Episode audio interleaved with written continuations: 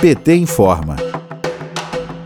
Proposta na Câmara dos Deputados permite que empresários comprem vacinas contra a Covid-19 com o dinheiro da população. Parlamentares do Partido dos Trabalhadores reagiram à tentativa do governo e seus aliados no Congresso Nacional para impedir que empresários forem à fila da vacinação.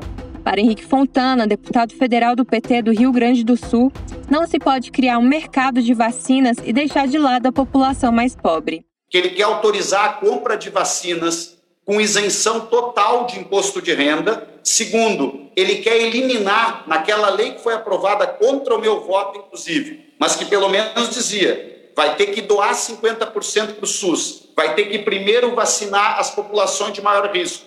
Ele quer eliminar esses critérios e permitir um mercado amplo, geral e restrito de compra de vacinas privadas e usando o recurso público, porque é com isenção do imposto de renda.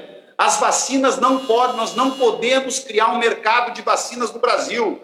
Vai ser um Deus nos acuda, vai ser um desespero, vai ser um desrespeito com o povo brasileiro. Nós precisamos ter um sistema nacional de vacinação com vacinas públicas do SUS, orientado com recurso federal e não criar um mercado de vacinas para que aqueles que têm maior poder econômico consigam ter as vacinas e os mais pobres fiquem na fila, morram sem vacina.